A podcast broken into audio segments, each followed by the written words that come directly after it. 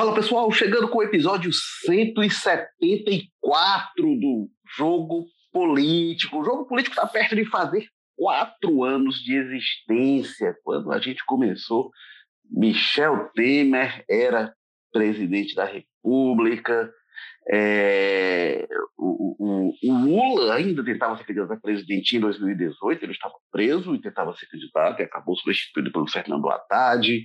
Jair Bolsonaro ainda não tinha levado a facada para ver como faz tempo que a gente está no jogo político. E hoje a gente vai falar de eleições no Ceará, vamos fazer um balanço de como está a situação, candidatura do governo, posição do PT, articulações no PDT, na oposição, o União Brasil, que deverá ficar com o Capitão Wagner, o que significa essa mudança. É, o PSOL lançando também a Adelita como pré-candidata. A gente vai fazer este panorama, lembrando que o jogo político está semanalmente no seu agregador preferido de podcast. A gente está no Apple Podcast, Spotify, Amazon Music, Google Podcasts, Rádio Public. Acompanha a gente, se inscreve lá para é, ficar sempre de olho no que a gente for soltando semanalmente. E o Jogo Político está também no o Povo Mais, a plataforma multistreaming de jornalismo e cultura do O Povo. Neste episódio 174, a gente conversa com Walter George, editor-chefe de opinião do O Povo, que está lá na sempre aprazível, agradável Sapiranga. Tudo bem, Walter George? Olá, Érico Firmo, companheiro que você vai anunciar daqui a pouco, né? Você vê como umas três cervejas geladas que é capaz de fazer mudar um conceito, né, rapaz? Tava tomando três cervejas geladas aqui, já aquela terra, aquela área cheia de cururu e de sapo já virou uma aprazível sapiranga. Ah, mas, mas o bom da Mas sapiranga... fossem seis cervejas. Mas o bom da, da, da sapiranga são os cururus, as cobras, as, as cutias, é a fauna, a natureza da Sapiranga, como também é agradabilíssima a natureza do José Bonifácio, de onde conversa com a gente o colunista de política do O Povo, Carlos Maza. Tudo bem, Maza? Tudo ótimo, Érico Firmo, Walter Jorge, aprazível demais aqui. Hoje o clima, inclusive, está um pouco chuvoso, né? Tá bacana, agradável, fresquinho. E vamos que vamos. É, pois é. Então, vamos aqui começar, Walter George, aqui para as vacas frias, porque é, a gente teve muita movimentação nos últimos dias, teve a entrevista é, do ex-presidente Lula é, lá no Cariri, na qual ele meio que é, é, chancela o Camilo Santana como o, a pessoa que vai comandar a decisão política no Ceará, né? O pessoal aqui que defende a candidatura própria fica muito, não, palanque para o Lula, palanque para o Lula. E o Lula diz, não, para mim não é problema, o Camilo faz a composição que precisar, o que for conveniente lá para o Ceará. O Lula tem conversado com o Camilo, o Camilo até falou isso, né? Eles falam sempre.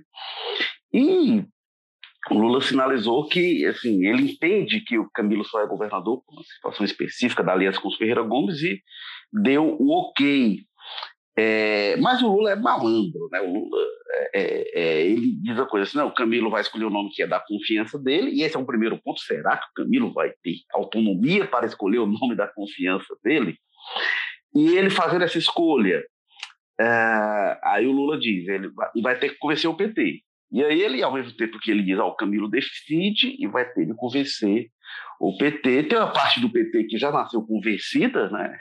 A maioria do partido, então isso facilita, mas tem aquele grupo lá do José Aiston, da Luiziane Lins, que é, vai precisar mesmo aí de muita conversa, e talvez mais do que conversa, para ser convencido. E aí, no começo da semana, a gente teve conversa é, da vice-governadora Isolda Sela com a Luiziane Lins, o que eu achei, eu não, não sei se vocês é, é, me ajudam nesse, nessa memória. Eu estava dizendo, para mim é o gesto mais emblemático da Louisiane em relação aos Ferreira Gomes desde o rompimento, em 2012, antes da, da eleição municipal de 2012. E eu digo mais emblemático para não dizer único, porque não foram muitos gestos da Luiziane nessa direção. Não é com Ciro, não é com Cid, não é com Roberto Cláudio, que teriam mais arestas, né? com Isolda, que é uma pessoa mais palatável. A Luiziane depois disse isso, né? com uma pessoa leve, um nome leve, e comparado com o Roberto Cláudio, ela disse muito leve. É, mas isso é significativo. E também achei significativo é, o, o papel que a Isolda passa a ter. A Isolda está aí na política há muito tempo, né? É, é, na prefeitura de Sobral, ao lado do CID, como secretária da Educação do CID, depois é, como vice-governadora há sete anos e três meses. E eu nunca vi a Isolda é, publicamente ter uma atuação política como essa, algo que ela vai precisar ter, não, não para ser candidata, né? mas como governadora, provavelmente, que ela deverá assumir o governo a partir de abril, com a saída do Camilo para ser candidato, ela precisar, precisará desse papel. Walter George, que resumo você faz dessa, é, desse, dessa movimentação da semana passada para cá na base governista cearense? Érico, para poder tentar dar uma ordem, digamos assim, uma ordem de importância, esse resumo muito bem acabado que você fez aí dos últimos, das últimas, dos últimos dias, eu vou começar pelo evento, pela situação que eu acho mais importante disso aí tudinho. O comportamento da vice-governadora Isolda Sela.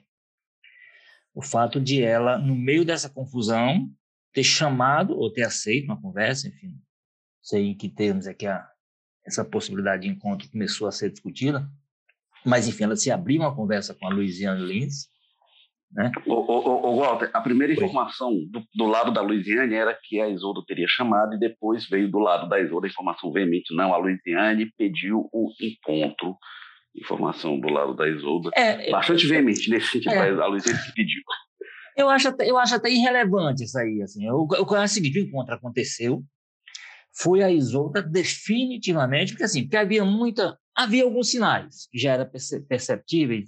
A Isolda começou o seguinte, parece que o, o, PT, o PDT precisava de um número cabalístico de quatro, e em função disso botou lá a Isolda para fazer, fazer número. Essa era a impressão inicial quando tudo começou. Não, a Isolda entrou por entrar, entrou porque é vice-governadora, então ficava feio uma pessoa que vai, inclusive, deve estar no cargo lá no período da campanha, então descartar completamente seria uma coisa meio até é, deselegante. Então, mas aí o processo foi alguma. Houve algum momento, inclusive, em que é, ela, a informação que me chegou é que ela teria passado, inclusive, esse recado: olha, me inclua fora dessa, porque não, não é meu jogo, não é não sei o que e tal. Quando houve um, digamos assim, um enquadramento, uma conversa com ela, né, que ela não fazia sentido e tal. Né? E aí ela retirou um pouco isso. E aí, quando voltou, parece que voltou com gosto, voltou com vontade. Né? E aí a gente começou a perceber uma mudança nos discursos dessa, dessas vozes de culpa, dessas pessoas. O próprio governador é, Camilo Santana começou a falar, ele não falou candidatura natural, mas começou a lembrar com, com alguma ênfase mais digamos assim, mais destacada, que você vai percebendo, que ela estaria no cargo durante a campanha, ela estaria governadora. Então, isso dava a ela um peso dentro dessa discussão, já dessa fase, um tanto diferente e tal. Tudo isso vinha acontecendo no entorno. Você percebia, como eu disse, a mudança no discurso de um, no discurso de outro, o comportamento dela de, tinha deixado de ser um comportamento absolutamente ausente desse processo. Ela começou a participar mais até dos eventos oficiais. Ela respondeu, numa determinada situação, respondeu ao presidente Bolsonaro nas redes sociais, coisa que é, aí sim, inédita, absolutamente inédita, inédita.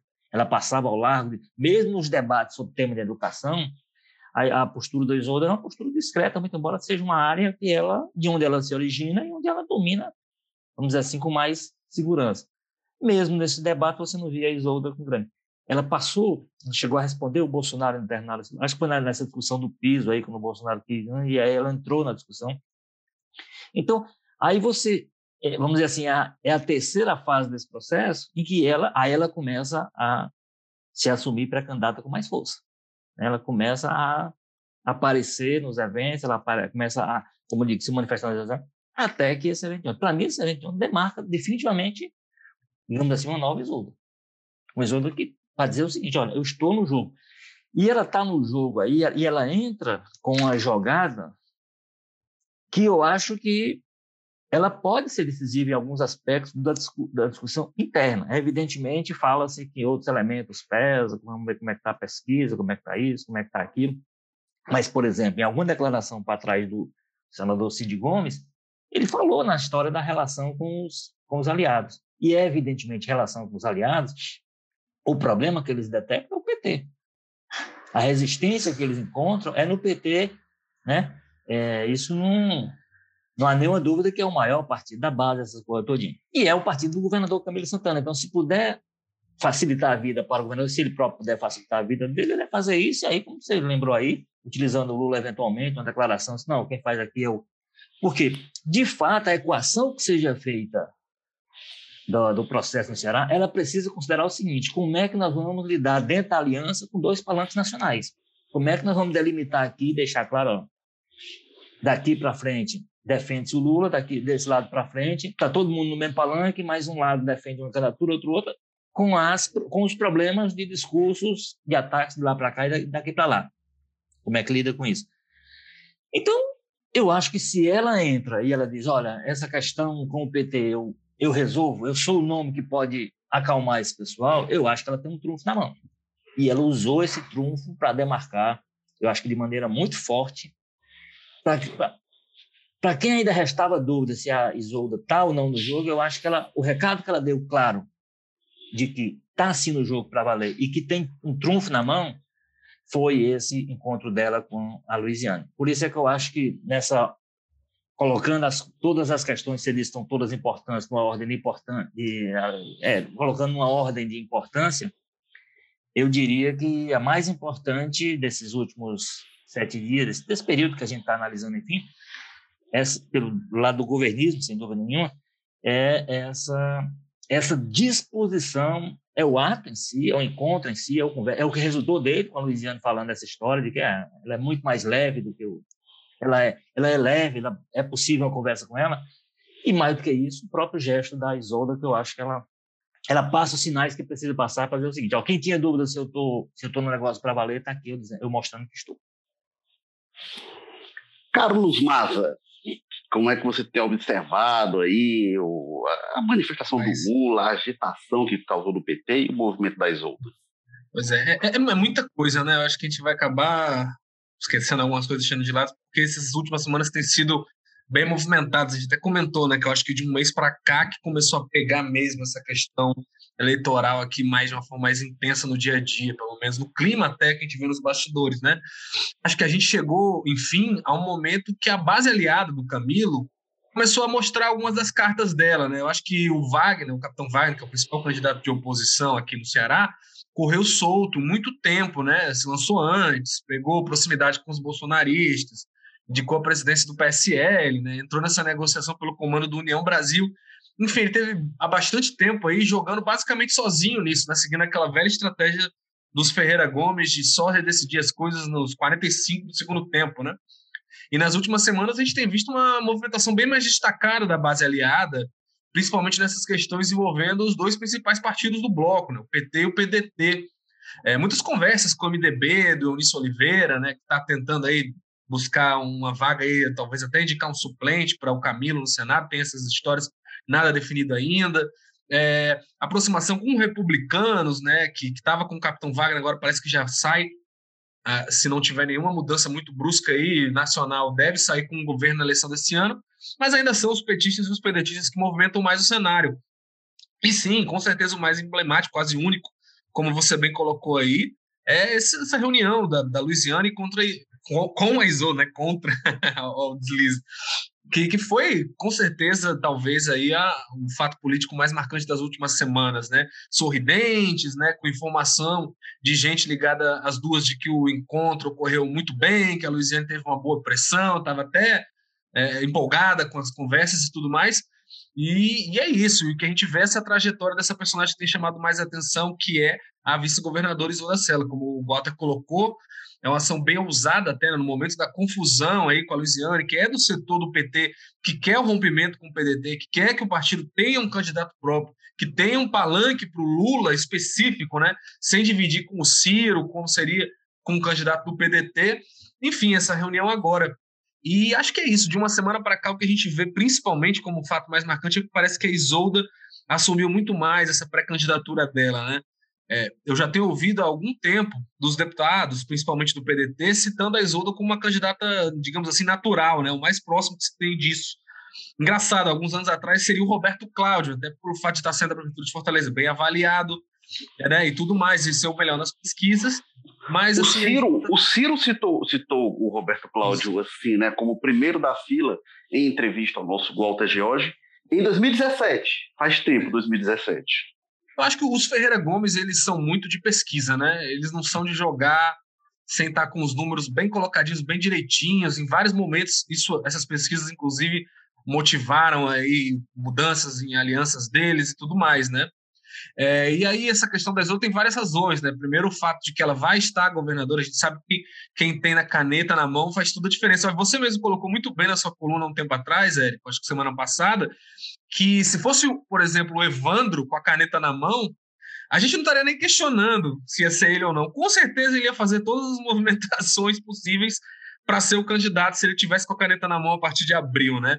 Então, com a Isolda, como ela tem essa questão aí, que até o Goto lembrou, de, no início não, não, tinha tanta vontade de assumir essa pré-candidatura, a gente ainda se pergunta se vai ser ela ou não, mas se fosse qualquer outro desses pré-candidatos como governador em exercício por alguns meses, com certeza eles iam mover o mundo aí de cima a baixo para se garantirem como candidatos, né? Outra coisa é, é a questão de que ou, ela faria... então eu tenho que criar um cargo de conselheiro de alguma coisa para poder acomodar como fizeram é. com, com o domingo. como aconteceu no passado? É, mas a, a, a, história que se tem é essa, né? Que o Cid queria renunciar lá em 2014 para disputar o Senado, mas só teria feito isso se o Domingos tivesse saído junto, o que não aconteceu. Porque é aquilo, se o Domingos tivesse ficado com a vaga, com certeza ele provavelmente teria se viabilizado como candidato, porque a gente sabe que na hora que o governador sai, né, o cafezinho vem frio até, né? Passa tudo para quem está com a caneta na mão. Enfim, é, outra... isso, isso, né, assim, essa história do Domingos, eu acho que ela é muito emblemática, porque qual era a história do Cid? O Cid ia sair, o Cid disse, Domingos, você vai sair junto comigo, você vai, não sei se é, na época era deputado federal, deputado estadual, enfim, para alguma coisa, e o Domingos disse, não, eu fico. E o Domingos era pré-candidato naquele momento, e o, o, o, que se conta é que o Domingos disse, ó, Cid, eu sou pré-candidato, se eu não for escolhido, tudo bem, trabalho pelo governo, mas fico no cargo, vou passar esse tempo aqui como governador e tal. E o Cid disse assim, rapaz, eu não vou entregar para o Domingos, porque depois ele com a máquina na mão, assim, é, é uma chance de, de, muito grande de ele ser candidato. Havia uma desconfiança aí, legítima ou não, isso aí eu não vou. É. Confiança de cada um que tem, mas assim, de como é que vai ser se ele não for escolhido e estiver com o governo durante a campanha. O Grupo Ferreira Gomes tem a memória do Juraci Magalhães lá atrás, né? quando, quando o Juraci, o Ciro saiu, deixou o Juraci na prefeitura, e o Juraci não fez a campanha para o Ciro, fez a campanha para o candidato que era do partido dele, né? O Ciro estava no PSDB, e o Juraci fez a campanha para o candidato do Paulo Lustosa, que era do PMDB, e eu não sei se os Ferreira Bons esperavam aquilo, mas só até que não entregaram, não. Pois é, e aí, além dessa questão de que ela vai estar governadora, tem aquela, né, mais pragmática, que é a, tem, que, que na verdade é duas coisas numa só. Como a Isolda, né, é, ela faria a fila andar mais rápido para a abolição, né, visto que ela já iria como governadora para a reeleição, logo ela não poderia disputar de novo em 2026. As pessoas ainda veem o fato de que a Isolda não tem um grupo político muito consolidado. Então, todo mundo que foi preterido poderia não só disputar o governo em 2026, Roberto Cláudio, Evandro, Mauro, como poderia ter uma participação maior no governo, né? Em caso de preferir, é aquela história, né? Não sendo eu, eu quero que seja Isolda, porque ela é, a, ela é a melhor opção como segundo, né, para todo mundo, né?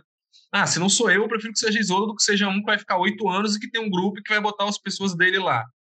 E tem a questão outra que ela tem essa ligação com a porta da educação, que a gente está vendo, não por coincidência, de umas duas semanas para cá, sendo muito destacado em todas as falas de todo mundo, inclusive do Camilo, né? Mulher que revolucionou a educação, tem dito muito isso, né? De Sobral e aqui do Ceará, que é o carro-chefe do governo hoje, a principal área bem avaliada. é, e é vista como uma candidata boa, no geral, para disputar com o perfil do capitão Wagner, né? É, porque você vê que a estratégia do grupo não é de hoje, desde o início, de, de 2018 quase ali, quando o Bolsonaro é eleito, é colocar o Wagner como o cara do Bolsonaro, né? o cara ignorante, autoritário, né? E aí você vê que bota uma mulher, né? educação, enfim, uma pessoa com um perfil mais né, conciliador, que é o Marco Camilo que quer se colocar também, e tenta empurrar essa peste do bolsonarismo aí, ignorante, agressivo, autoritário no Wagner, né? o que inclusive foi a estratégia principal da campanha aqui na Prefeitura de Fortaleza em 2020.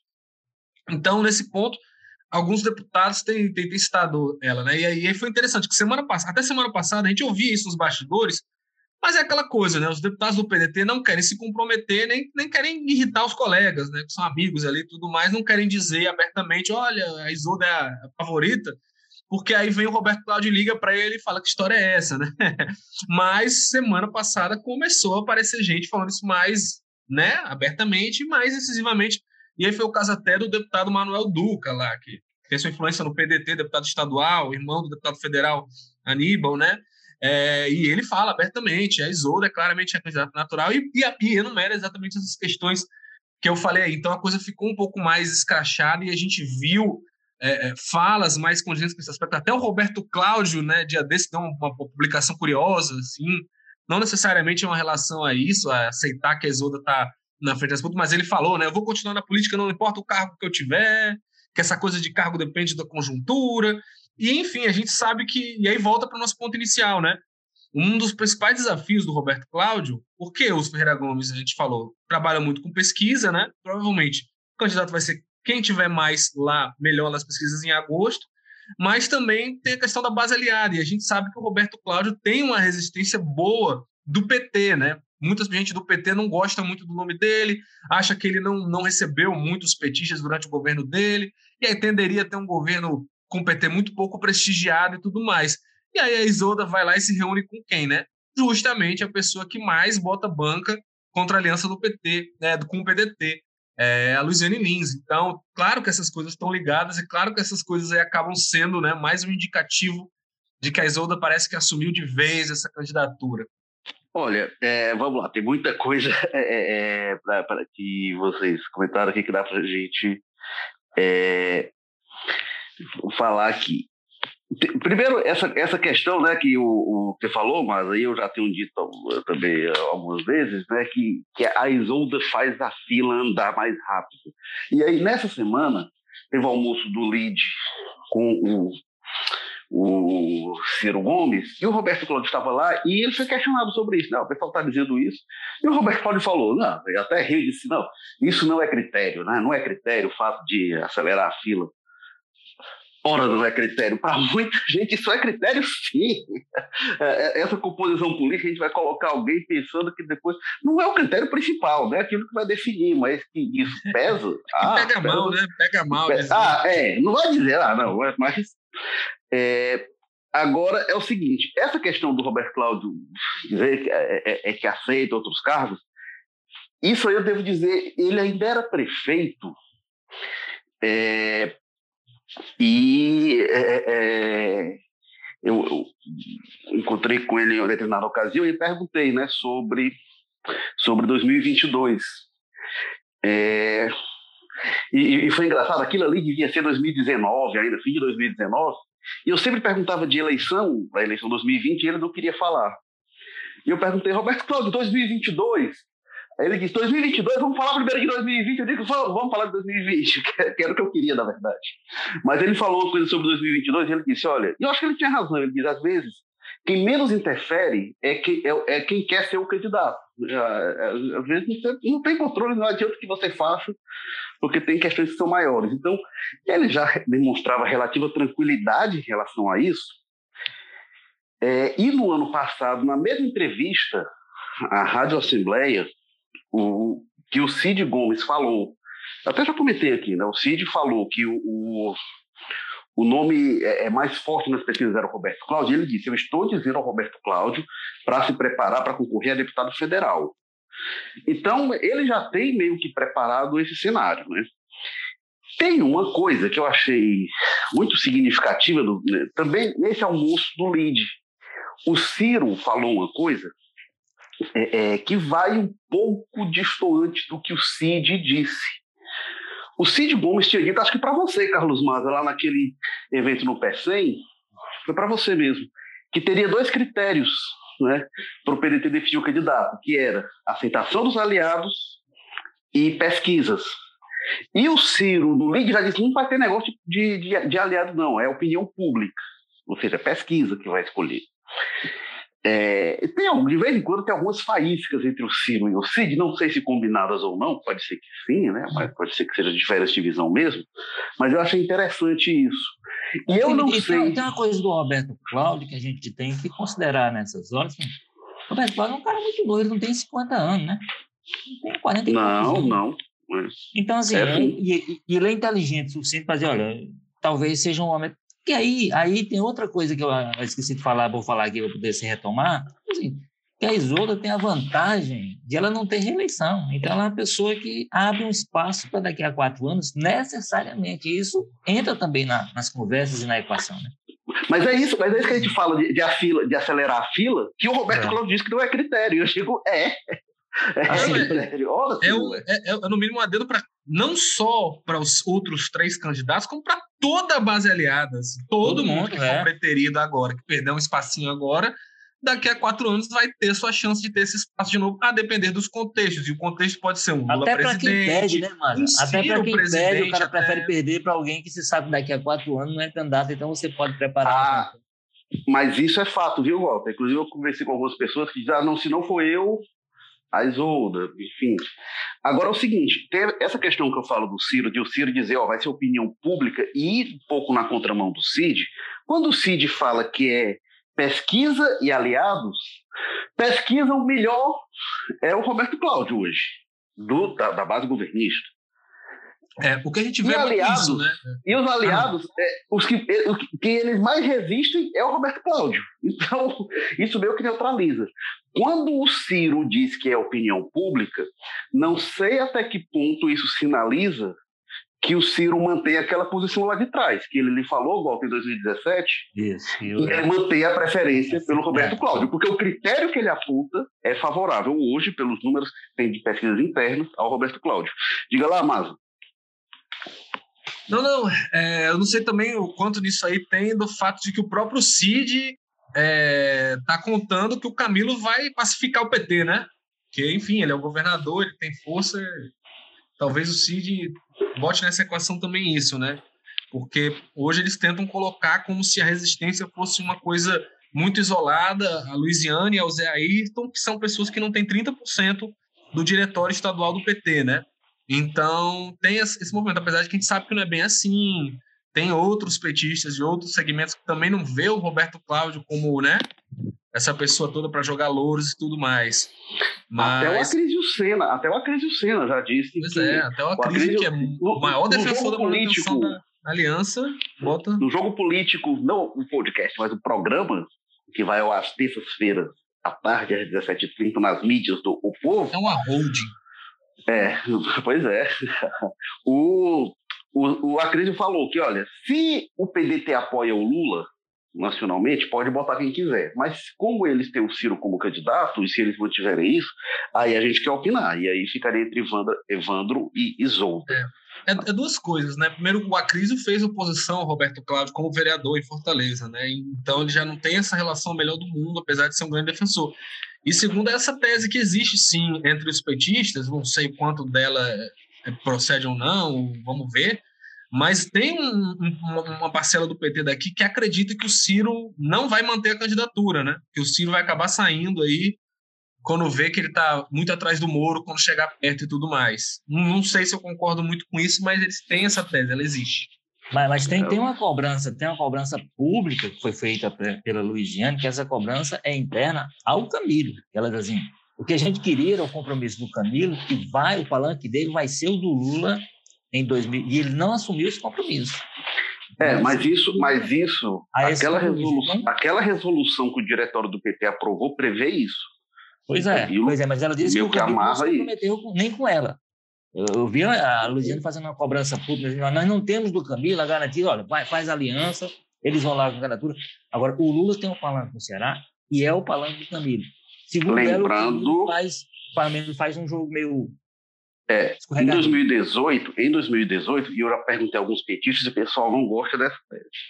2018, o Camilo fez campanha para os dois. E aí Ciro vinha, é, ele fazia campanha, Haddad vinha, ele fazia campanha. Na hora da urna, qual foi lá, se ele digitou 12 ou 13, aí a gente não tem como saber. É, agora, só outro ponto, né? Ainda sobre a questão da Isolda, a partir do que vocês falaram, tem uma coisa que eu acho que é importante, que é o seguinte: o PDT está fazendo aqueles encontros é, regionais, né? Já fez uma série de encontros, já fez esse oito ou dez, e fará os últimos no litoral oeste, região metropolitana de Fortaleza, em 11 e 12 de março. E aí encerra os encontros. Isso aí tem sido uma coisa que o partido tem feito, o grupo tem feito em diferentes momentos, né? Fez lá em 2012 com o Roberto Cláudio ali mais apostas fechadas com os aliados.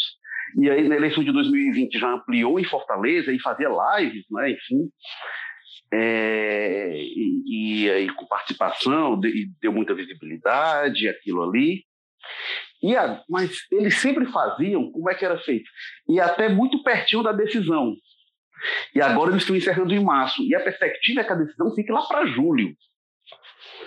É, então, eu acho interessante esse período aí que vai ter, porque se eles avançam um pouquinho mais até abril, a Isolda, uma das pré-candidatas, como é que seria? Ele ia participar do encontro, ela como governadora no cargo, seria um pouco estranho, né? Então, me parece que esse calendário que eles definiram já há algum tempo ali atrás, não sei se eles já projetavam isso porque eles estão parando no momento estratégico.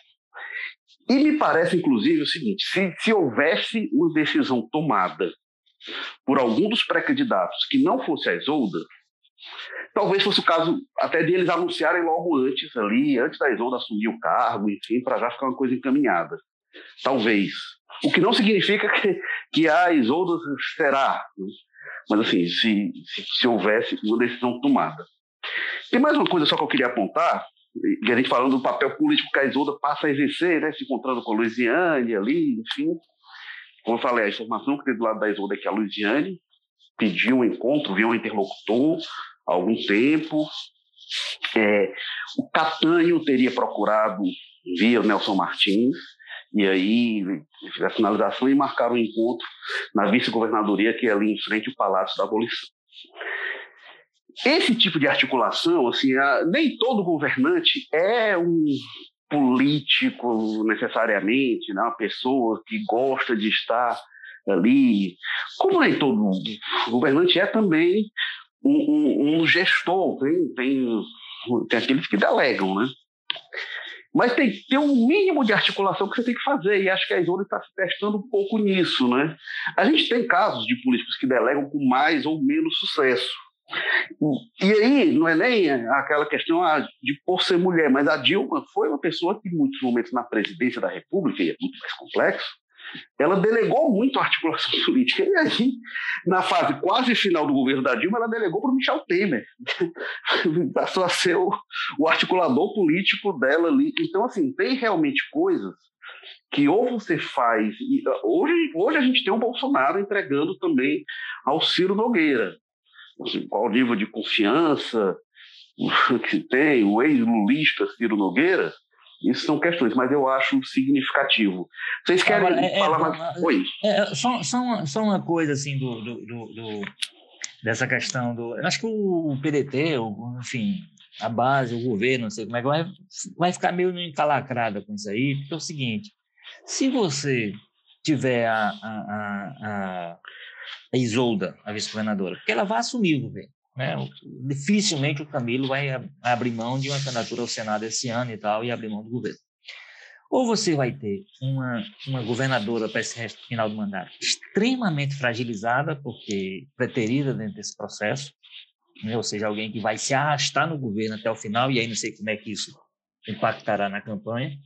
Ou você vai ter o contrário, uma governadora hiper fortalecida, recém-nomeada, depois de ganhar uma disputa interna, não sei o quê, você vai ter uma, uma governadora muito forte no cargo e, portanto, eu acho que com, com uma candidatura bastante competitiva. Agora você vai ter, eu acho que o, o governo, o PDT e a base aliada, ou seja, eu acho que vai ter que trabalhar com esses dois extremos e ele esteja trabalhando em perspectiva, né? O que é que significará isso o que é que significará aquilo? Mas para mim são duas situações quase que extremas. Por isso que eu falo, Walter, que sim, se houvesse uma decisão tomada, eu acho que talvez fosse o caso de já chegar, a Isolda já assumir com essa decisão pública. Já se sabendo, ela está aqui Sendo ela, né? Não, não sendo ela. Não sendo se ela? Fosse, é. se, se, se, houvesse uma decisão assim, não, a candidatura vai ser a do Roberto Cláudio, ou a, ou a candidatura vai ser a do Evandro, ou a candidatura vai ser a do Mauro Filho, isso ser anunciado até o fim de março, para ela assumir. Não caracterizar como uma derrota dela. É, é para já entrar nela, está aqui tomando posse. Por isso que eu acho que talvez fosse mais conveniente isso. É. Não me parece haver uma decisão tomada, nem a favor. Isso vai ter que ser muito bem administrado, eu acho. É. Agora, eu também acho, Walter, que assim, Isolde isso é menos grave. Aí, voltando do exemplo, né? se você tem lá, lá atrás, 2014, o Domingos Filho assume o governo, está lá na disputa e não é ele, seria mais complicado de administrar, ou se fosse o Mauro Filho, Mauro Filho teve a possibilidade de ser vice em 2014 também, foi dado a ele. A, é, a questão é a aí, a questão aí é que eu acho o seguinte, que essa fragilização dela será instrumentalizada pela oposição na campanha. Tá entendendo? Eu acho que isso pode ser objeto de exploração dos adversários da oposição na perspectiva da campanha. É, mas o que eu acho é que a Isolda, inclusive assim, a Isolda é a que menos. O Cid até disse outro dia, quando se falou do Zezinho, né? O Cid disse: olha, não foi a gente que escolheu os pré-candidatos, não. Eles se colocam. Já a Isolda chegou a, a, a dar sinalização e disse: não, eu, eu não me coloquei como pré-candidata para disputar, não. Mas agora ela já está botando as asinhas de fora. Mas parece que assim, a Isolda parece que foi mais colocada do que se colocou, né? É, bom, mas vamos agora passar para a oposição, né, que a gente tem também esse movimento do capitão Wagner anunciando a ida para a União Brasil, União Brasil se, se encaminhando mesmo. Esse, eu fico sempre cauteloso, porque isso tem, tem, alguns anos que foi dado como certo que o velho DEM iria passar para o controle da oposição aqui no Ceará. O Chiquinho Feitosa deu o traço, como se diz, e conseguiu. Ele perdeu e retomou o controle do partido. Né? Agora não é só o DEM e não é só o ACMNF que foi o fiador do Chico naquele momento. Acima do DEM até está o antigo PSL. O Luciano Bivar é o presidente do partido. Né? Ele que está bancando o, o, o capitão Wagner no comando do novo DEM. E aí um bloco grande do PSDB, Roberto Pessoa e tal, estão anunciando a migração do partido. Carlos Maza faz uma diferença enorme, né? Você ser candidato pelo PROS, o, o Nanico PROS, e ter um conglomerado político como é a União Brasil, talvez o maior partido do Brasil.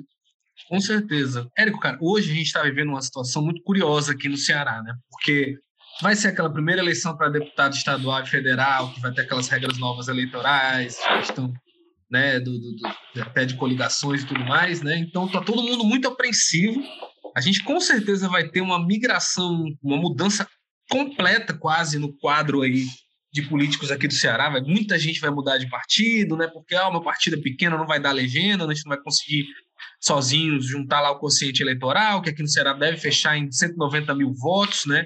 Então, partido, por exemplo, como PV, não tem a menor chance, porque tem poucos candidatos. Então, o deputado federal Célio Stuart já anunciou aí que deve migrar para o PSD, por exemplo. É um dos exemplos, nós temos vários e vários em negociação. E hoje é engraçado, a gente está em cima, a gente está quase nessa data aí da, da, da, de abertura da janela, mas não tem absolutamente nada fechado absoluto, com certeza. Por quê? Porque a questão mais importante hoje no quadro é isso: é qual vai ser o partido do Capitão Wagner na eleição, né? Qual vai ser a composição que ele vai fazer? Vai ser o Nanico Prós ou vai ser o maior partido aí do Brasil, né? Que vai ser a União Brasil, que vai ser essa fusão do PSLD. Então isso muda completamente, não só pela força que o capitão Wagner vai ter para atrair aliados, como até em que partidos vai ter espaço para a base se compor né, nos espaços que sobrarem. O PL, por exemplo, que é outro partido grande, foi puxado lá para o bolsonarismo, está cheio de bolsonarismo, mas, por outro lado, o comando está com o Acilon, né? Mas, ah, mas aí você tem outros, por exemplo, que podem lá, o próprio PL, é, tá, progressistas, por exemplo, progressistas está tá bem com o governo, né? É, é, administrado ali pelo Zezinho Albuquerque, que, que é governista. Mas o, o, o progressista está tá com, bem com os governos, né?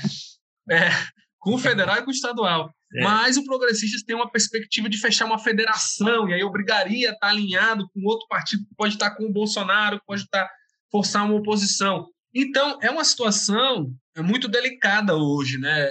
É, é, essa questão de como é que vai ficar a União Brasil, que é um partido que está se declarando completamente neutro, quer ser neutro total na disputa federal ali, evitar é, imposições. Então, esse partido é muito estratégico por ser grande com essa promessa de neutralidade seria muito interessante para ter o pessoal da base. Mas hoje o que a gente tem informação é que está mais próximo do Capitão Wagner. O que a gente viu essa semana foi até o Capitão Wagner divulgou a ficha de filiação, convidou pessoas a se filiarem e tudo mais. Provavelmente está buscando ali a base dele, se a esposa dele for ser candidata mesmo. Não vai ser mais pelo Republicanos, vai ser pelo União Brasil. É, então, é um cenário que, que tem um impacto imenso, né? Vai deixar de ter um tempo de TV, que a gente sabe que o tamanho do partido de deputados no Congresso ali muda né, o acesso tanto ao tempo de TV, o propaganda, que esse ano é, as pessoas apostam muito que vai ter uma importância destacada, não vai ser mais como 2018, e também a questão do fundo eleitoral, importantíssimo né, para financiar as campanhas. E aí você sairia de um, de, uma, de um Capitão Wagner com um partidinho velho, pequeno, né, usando aqui a expressão popular, é, para o maior partido do Brasil. Então, claro que a diferença é enorme, né? E claro que o Capitão Wagner está muito de olho nisso. É, e a preço de hoje, o que a gente vê é que ele está indo melhor nessa, nessa, nessa questão, pelo menos é o que se fala nos bastidores, inclusive até gente da base aliada do governo Camilo Santana está admitindo isso, que lá em Brasília o pessoal está mais interessado em disputar pela oposição aqui. É, é esse o encaminhamento. Volta, Jorge. É, qual sua é, leitura desses movimentos aí da oposição, hum. Capitão Wagner? É, a, a, é, é, a, desculpe, a aproximação é, do Wagner com o grupo do Roberto Pessoa, esse, isso não, não é novidade, né? isso não surpreende mais. Mas aí assim, a confirmação dele com União Brasil, enfim. É, na, na verdade, tem, uma, tem, um, tem um ponto aí que né, a gente não sabe como é que essas conversas podem evoluir, porque estão acontecendo enquanto a gente está gravando aqui, então pode ser que quando a gente quando, pessoa, quando alguém for ver lado, a coisa já esteja configurada.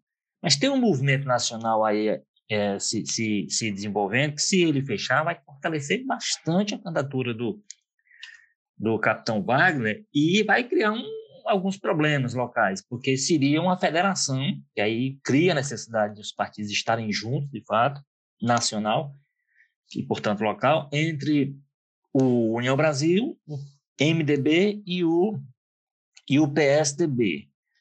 O, o, o ex-senador Camilo, ou ex-senador é, Oliveira, me disse que, enfim, tinha sido comunicado das tratativas, não sei o quê, mas que a informação que ele recebeu da, da cúpula do, do seu partido, do MDB, é que, havendo essa, essa, é, essa federação, que o comando no Ceará ficaria com ele. Né?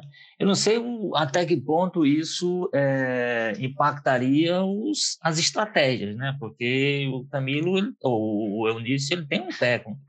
Então, fala sempre dessa amizade, essa aproximação com o Camilo, é adversário dos Ferreira Gomes, mas não é necessariamente do PT, nem do Camilo e tal. Então, cria-se uma certa confusão aí em perspectiva. E tem o PSDB, que é o partido do Arissati, que também não, não tende a se alinhar, já fez até críticas a página azul que concedeu aqui para o povo, fez críticas claras ao perfil do capitão, do capitão Wagner. Não seria o candidato de preferência dele. Então, se houver essa, esse movimento, primeiro fortalece muito a candidatura no sentido estrutural. São três grandes partidos com boas estruturas e com muito dinheiro, né? Então, é, indicaria para o capitão Wagner uma campanha muito bem é, é, apoiada financeiramente, uma campanha com muitos recursos. E, às vezes, faz diferença quando você tem uma candidatura que já tem a base competitiva, como é a do Capitão Wagner. Em qualquer circunstância, é uma candidatura competitiva. Quando você garante mais estruturação, mais, mais condições de uma campanha de nível estadual como esse, evidentemente fortalece mais essa candidatura. Então, o fato de ter mais recursos dá, essa, dá esse tipo de, de, de segurança. E aí também três partidos que são partidos fortes. Aí vem esses, esses, outros que podem vir na, no mesmo né? PL, como já foi falado, mesmo não em federação, mas em coligações, se juntando a essa. Então, isso, eu acho que tem movimentos acontecendo que indicam e, e, e eu acho que tornam ainda mais forte a ideia de que a oposição vai ter uma candidatura muito forte, o que pressiona mais o governo com relação às suas decisões, tanto em relação à adesão ser certa, como a adesão ser tomada na hora na hora adequada. Que eu acho que esse fator acaba pressionando o outro lado, que é o fato do Capitão estar tá aí solto, fazendo campanha, viajando para o Ceará, se apresentando, já não há dúvida com relação à candidatura dele, enquanto a, o outro lado sequer tem o nome definido. Eu acho que em outras circunstâncias que o grupo tomou essa decisão, havia, o quadro era mais favorável a eles, eu acho, ou era pelo menos menos, menos complicado. Hoje eles têm diante de si uma ameaça clara, forte, de uma candidatura que é competitiva desde sempre, e que tem se fortalecido e que tem se encorpado ao longo desse processo. Eu acho que isso faz com que também eles pensem não apenas com relação ao nome, o nome tem que, tem que ser um nome capaz de combater isso, com o perfil que o momento exija, mas também para fazer isso na hora na hora correta, né? Tem que fazer na hora, na hora precisa, sob pena de ou atrasar ou precipitar alguma decisão e isso ser fundamental lá na, lá na frente. No momento que, que, que importa, né? Que é quando o eleitor vai votar. É isso, a gente está se encaminhando aqui para o fim de mais um jogo político. Ô, Carlos Maza, faça suas considerações finais, seu arremate final aí. É, eu acho que o, o, um pouco disso que a gente já estava falando, Érico, é, a gente vai ter nas próximas semanas fortes emoções, promete, né? Devem começar os movimentos finalmente da janela partidária. É, e, e, com certeza não deve ser por nada essa, essa demora para as definições dos comandos locais do União Brasil, porque não é só aqui no Ceará, é, em diretórios espalhados aí pelo Brasil inteiro, tem a ver com isso também, talvez até para já deixar um pouco amarrado, poder amarrar o que puder de migrações para o partido e tudo mais. Então, a partir desse momento, a gente vai ver uma mudança muito grande no cenário partidário aqui do Ceará, tem promessas até de mudanças é, que mudariam bastante o cenário político, né? Ele tem negado em aberto, né, o Genesias Noronha, mas muita gente da base aliada tem falado em conversas reservadas com a gente que o próprio Genesias estaria pensando em sair do Solidariedade para outro partido, partido que ele comanda aqui no Ceará, o Solidariedade, mas que está tendo dificuldade de montar uma chapa viável para a eleição. Então não adianta nada, né? Você ser o dono do partido, ter essa força toda, mas um partido que não consegue formar uma chapa viável. Então, são mudanças que são bastante fortes e que a gente pode ver uma mudança bem significativa é, no cenário partidário aqui do Ceará. Eu acho que eu acho que isso que vai dar o tom é, da política aí nas próximas semanas, apesar de que eu acho que a gente vai continuar tendo emoções aí diárias de PT e PDT, que enfim, eu acho que até agosto a gente não vai parar de ter essa essa movimentação, até porque é muita resistência do lado do PT, é muita vontade de fazer dar certo dos dois lados, enfim, muitas cenas para os próximos capítulos. Olha, eu, eu acabei esquecendo aqui de um tema que eu tinha mencionado e acho que é importante a gente falar, que a gente falou dos blocos governo e oposição, mas tem uma outra frente que está colocada aí. O novo ainda pode ter candidatura, e aí o novo tem um processo de seleção, uma complicação, mas a gente tem a lei do Capitão Wagner, outra candidatura praticamente definida, que é da Adelita Monteiro pelo PSOL. E aí é uma coisa interessante, o pessoal saiu daquele grupo ali, do, o grupo do, do, do, Renato Roseno, do João Alfredo, que detém o comando do pessoal no Ceará, e aí o Ailton Lopes muitas vezes era candidato, enfim, eles é, cederam por uma outra corrente e aí lançando a Adelita, que já, já há algum tempo tentava ser candidata majoritária, e aí foi escolhida né, como a candidata do PSOL a governadora. Acho significativo ser de outro grupo. E tem uma coisa: se ficar uma coisa muito polarizada entre o grupo Ferreira Gomes e o Capitão Wagner, a Delita não, não acho que entre uma disputa com perspectiva real de vitória, mas ela pode ter uma votação expressiva, porque isso já aconteceu em alguns momentos, como ali é, é, 2010, enfim, quando, quando a, a, candidatura da esquerda é a do Grupo Ferreira Gomes, tem uma parte que resiste mais aí. Claro que se acirrar demais e de repente é, parecer que a, a vitória se encaminhar para o Capitão Wagner, pode ser que haja uma migração desse voto. Mas é, se, se, for naquele cenário, assim, a eleição vai ser decidida em primeiro turno. As outras candidaturas não são capazes de provocar um segundo turno, pode ser que haja isso. Mas se não, eu acho que a delita pode até. Assim, é um cenário favorável esse para o surgimento, não de uma terceira via, né, porque acaba não sendo uma via na prática competitiva de fato, mas de, uma, de, de um, um, voto que acaba desaguando ali de alguma forma. Walter Jorge, seu arremate aí do jogo político, 174. Pois é, o meu arremate vai ser tentando entrar um pouquinho nesse tema que você falou, que é a inexistência, para mim, de candidaturas competitivas fora desse arco, desses dois arcos que a gente discutiu aqui. São candidaturas legítimas, todas, inclusive da Delita, principalmente dela, porque é um bloco que sempre tem sua candidatura, sempre firma sua posição, eu acho que já defendi isso aqui. Para mim, todos os partidos, pelo menos esses mais é, consistentes, deveriam apresentar candidaturas no primeiro turno, deixa para conversar sobre aliança no segundo. Acho que nesse momento, PT, PDT, PSDB, PMD, MDB, todos os partidos, partidos não deveriam apresentar candidatos para poder apresentar seus programas, seus programas partidários. E aí faz-se, ao longo da campanha, inclusive, os entendimentos necessários, iniciais, para poder uma aliança na perspectiva do segundo. Mas o que a gente tem no Ceará é, claramente, dois blocos muito fortes, com muitos partidos, os dois, se, se consolidando, sem deixar espaço para essa terceira possibilidade. Então a gente, e isso é o que dá mais emoção ao que acontece nesse momento, que parece cedo para muita gente no Ceará.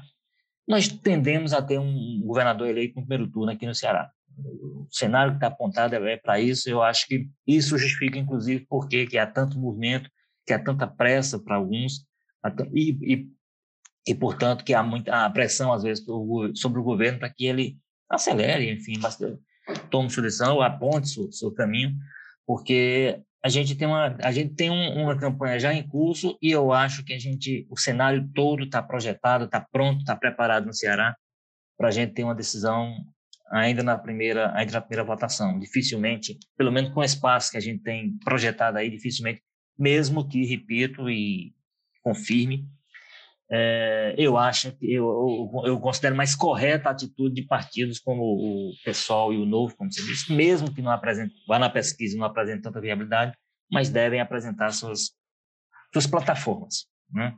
É, ao eleitor. Né? Ó, eu defendo isso, isso, aí bota uma candidatura para defender aquilo, se o eleitor está, vamos ver do que sobrar, o que é que, qual o melhor caminho a adotar. Mas eu acho que é isso. Mas, mas a gente não tem a, a menos que o, o, as coisas mudem muito ao longo do, das próximas semanas, eu diria, a gente caminha para ter uma definição logo no primeiro turno aqui no Ceará. E até a próxima. Foi, até a próxima. Este foi o jogo político 174 que tem na estratégia digital Diego Viana, produção do Marcelo Teixeira, edição da Nicole Vieira, e tem os diretores executivos de jornalismo Ana Nadaf e Eric Guimarães. Obrigado mais uma vez, Walter George da Sapiranga, com toda a sua rica fauna de pássaros, de peixes, de insetos, de mamíferos e tudo mais. Tem direito. Até gente tem pra cá, né?